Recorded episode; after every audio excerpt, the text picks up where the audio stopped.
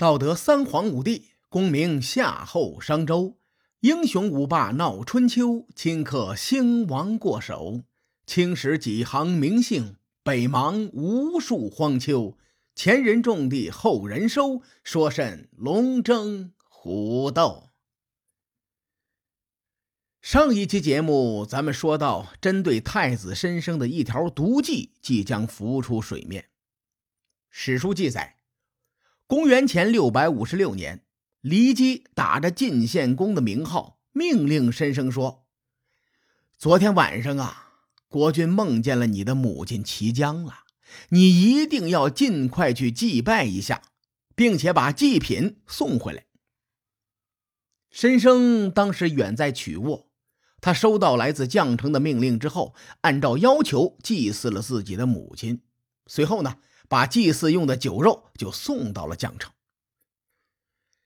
这件事情挺值得深思的，列位，咱们分析一下：如果晋献公知道这件事情，说明他也参与了进来；可如果他不知道呢，则说明骊姬假传军令，事情败露之后，晋献公肯定会追查来龙去脉。妙就妙在。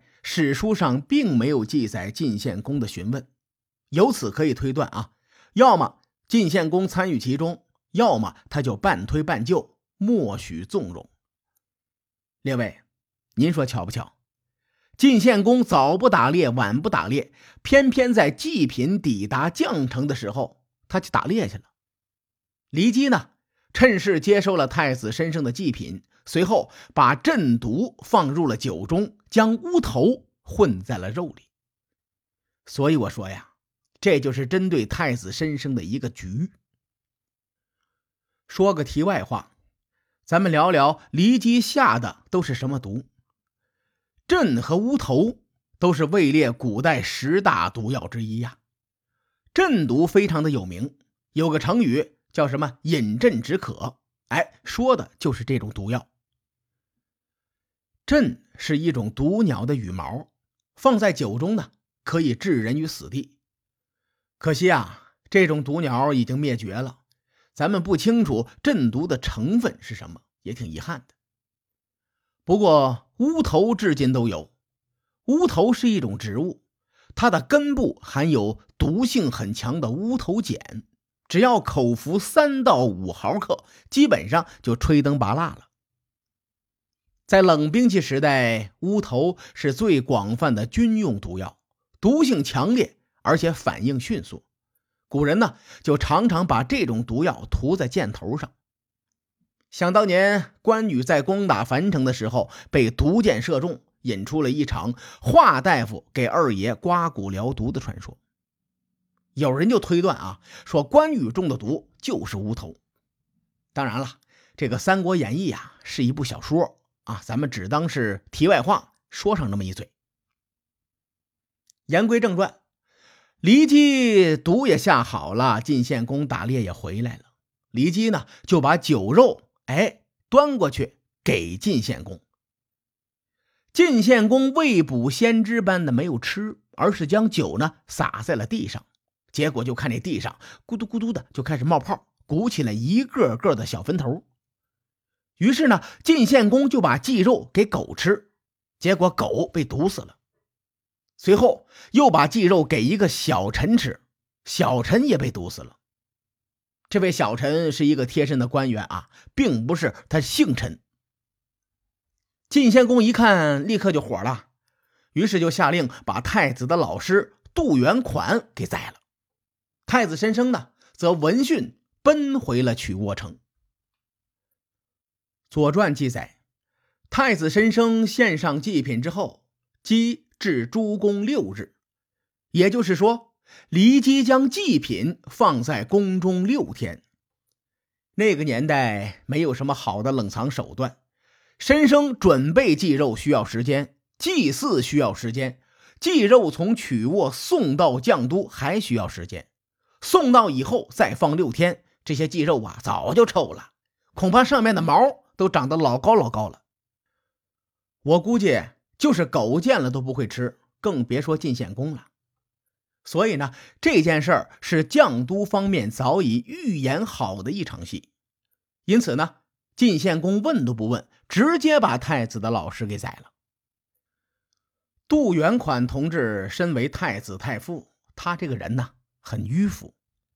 他在死前曾派人告诉太子申生，说我杜元款呐没什么才能，人也不聪明，没能很好的教导你。以至于被主君处死。我本来想着呢，让你放弃太子之位，逃到异地去隐居避难。但我为人又谨慎又保守，不敢和你一起逃亡。而且我也没能在你遭受谗言的时候去为你辩解，导致你深受其害。我杜元款呐，不怕死。我即使死了，也不会改变我对太子的真诚。而你需要做几件事情：守情悦父，这是孝道；杀身成志，这是仁义；死不忘君，这是敬义。人死后一定要千古留名，死后才能得到百姓的怀念，虽死犹荣啊！正所谓近朱者赤，近墨者黑呀。杜元款这个老学究深受礼乐制度的影响。他作为太子太傅，也影响了太子的三观。在我们今天看来，这种思想是十分封建迂腐的。可如果置身于春秋时代，当时的人们不会认为太傅迂腐，反而会认为这个老爷子身上有一种贵族的精神气质。太子申生身陷绝境的时候，有人问他：“这一切不是你的错。”你为什么不离开晋国呢？申生的回答是：“不行啊！虽然我离开可以逃脱罪名，但人们会将我的离去归罪于我的父亲，这就等于我在怨恨我的父亲，为我的父亲招致恶名，进而呢让他沦为诸侯的笑柄。到时候没有诸侯会接纳我，更何况……”如果不能将骊姬泼在我身上的脏水洗干净，我就算离开了晋国，我的处境只会更艰难，不会变得更好。同时，我离开晋国也会加重百姓对我父亲的怨恨。若是我必死无疑，我将俯首待命。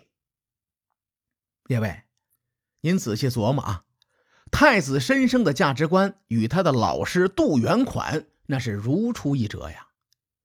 咱们提炼申生的核心思想，就是君要臣死，臣不得不死。其实，太子申生作为当事人，他对其中的是非曲折非常的清楚。事情到了这一步，太子申生想要脱罪，只有一条路，那便是得到晋献公的支持，把这个事儿调查清楚，还他一个清白。但是这条路摆明是行不通的。晋献公早就想让太子申生和他的母亲团聚去了，绝对不会为他洗脱罪名。就在太子申生身陷死地的时候，这位骊姬居然落井下石。他找到申生，说：“你连你父亲都敢杀，你还会去爱晋国的百姓吗？百姓不会拥戴一个弑父之人呐！你干的事情。”不得民心，你休想再活下去了。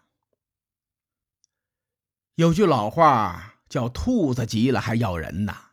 我要是申生，就算是死，也得拉着骊姬一起上路。我真想不通，这个太子申生究竟在想什么，居然没有吭声。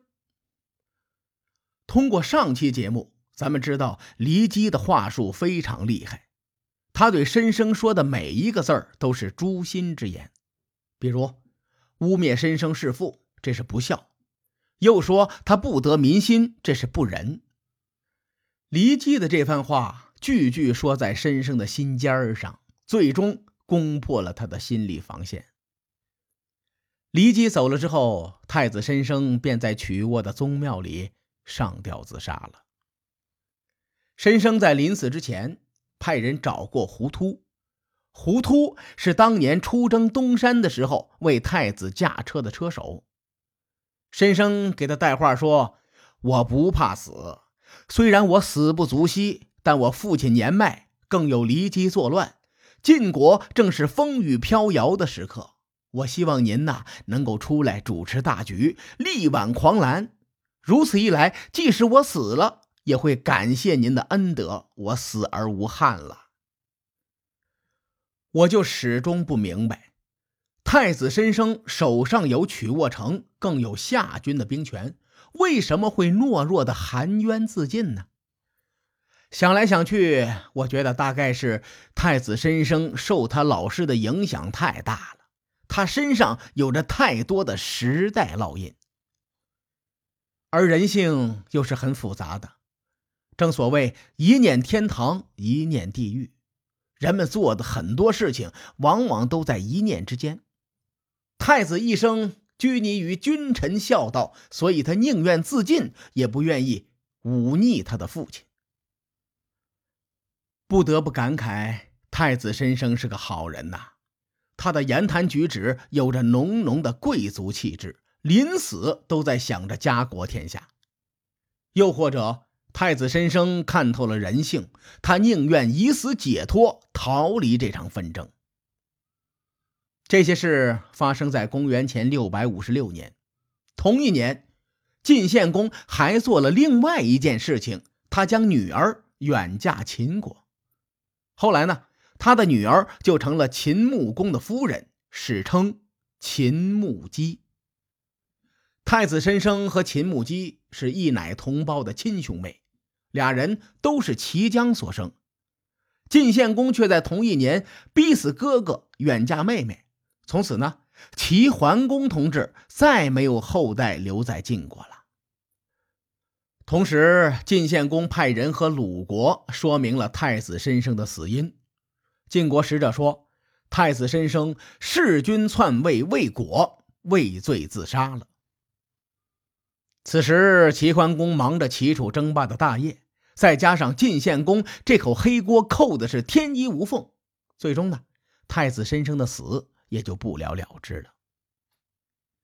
晋献公处理太子远嫁女儿，可晋国的大清洗并没有结束。至于后来又发生了哪些事，且听下回分解。